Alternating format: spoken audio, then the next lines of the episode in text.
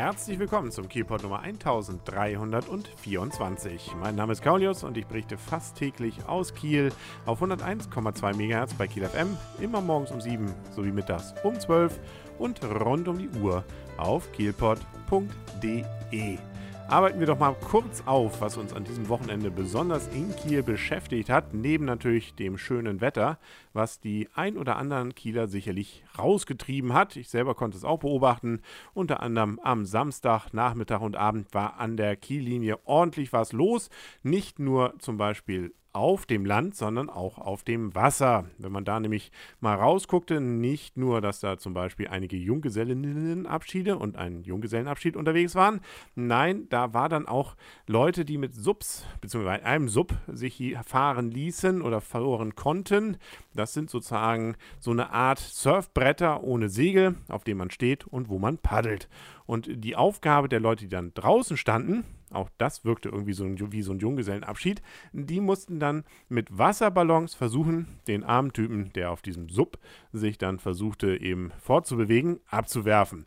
Ähm, haben allerdings nicht getroffen, was den jungen Mann allerdings nicht davon abgehalten hat, trotzdem ins Wasser zu fallen.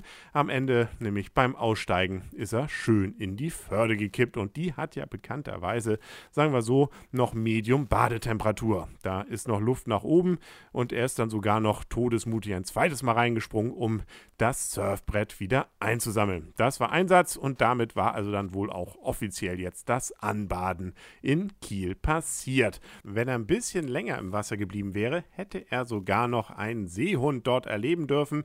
Eben nicht nur im Aquarium Kiel, da schwimmen die jetzt ja nicht wirklich überraschend herum, sondern wirklich in der Förde war einer unterwegs und hat sich ziemlich gut gehen lassen. Unter anderem sich da auch auf den Steg an der Kiellinie gelegt und ein bisschen rumgeguckt und dann ist er irgendwann wieder weitergeschwommen. Also für die, die es gesehen haben, muss das wohl ein großes Erlebnis gewesen sein, eben mal wirklich außerhalb eines Bassins so ein Tier live und in Farbe zu erleben. Alle anderen, die können sich darauf freuen, dass eben im Internet eine ganze Menge Fotos von diesem Ereignis herumturnen. Also freuen wir uns, dass hier zumindest einer allem am Baden in der Förde seinen Spaß hatte. Wer auch Spaß gehabt haben dürfte, wäre der und ist der gewesen, der am Freitagabend im Holstein-Stadion zu Besuch war. Äh, weniger jetzt vielleicht der Gegner von Holstein Kiel, nämlich FC Oberneuland, aber alle anderen, die als Zuschauer da waren und die hoffentlich dann größtenteils für Holstein waren, weil es war ein sehr spannendes Spiel. Schon zur Halbzeit hat Kiel leider zurückgelegen mit äh, 1 zu 2, aber man hat sich ein bisschen rangekämpft und, und das ist ja das, was dann die Stimmung besonders hebt, den Siegtreffer hat man dann in der Nachspielzeit noch durch einen Foulelfmeter erzielt. Das ist deutlich spannender als irgendwie so ein langweiliges 9 zu 2 oder 5 zu 0, als äh, sowas dann eben dann im Endeffekt ein 3 zu 2 für Holstein Kiel erleben zu dürfen. So gewinnt man nicht nur Spiele, sondern so gewinnt man auch Meisterschaften und man ist damit immerhin weiterhin Tabellenerster. Drei Punkte vor den Havelserinnen, die leider auch gewonnen haben. Nun ja, aber sei ihnen gegönnt, solange sie einen entsprechenden Anstandsabstand auf Kiel halten.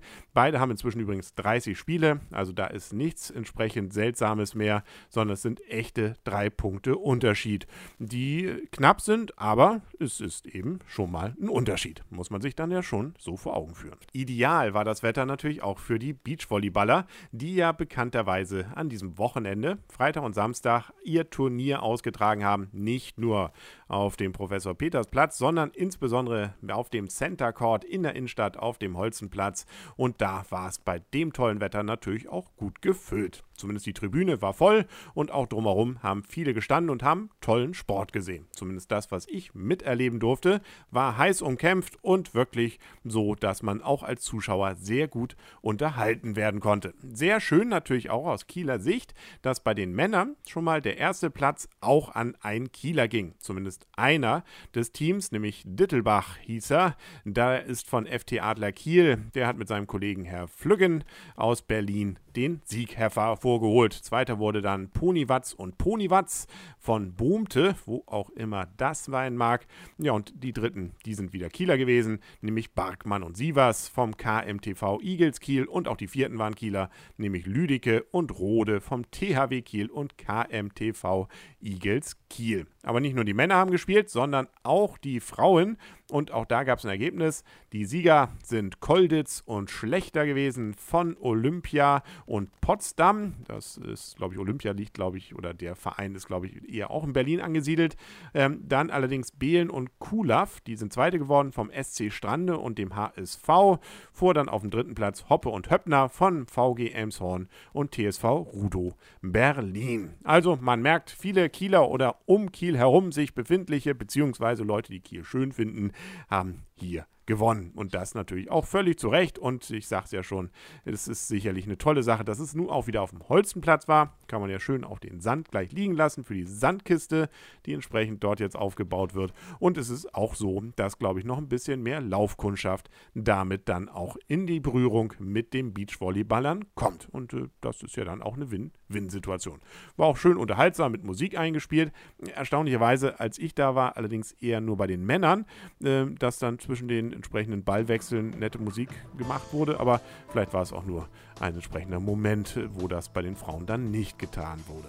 Nun gut, freuen wir uns aufs nächste Jahr, freuen wir uns auf die nächste Folge vom Kielpot, freuen wir uns auf morgen und freuen wir uns natürlich darauf, dass diese Woche eine schön kurze ist, beziehungsweise durch einen Feiertag unterbrochen wird. Bis morgen dann alles Gute, wünscht euer und ihr Kaulius und tschüss.